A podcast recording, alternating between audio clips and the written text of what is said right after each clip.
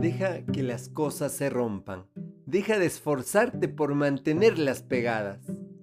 Deja que la gente se enoje. Deja que te critiquen. Su reacción no es tu problema. Deja que todo se derrumbe y no te preocupes por el después. ¿A dónde iré? ¿Qué voy a hacer? Nadie se ha perdido nunca por el camino.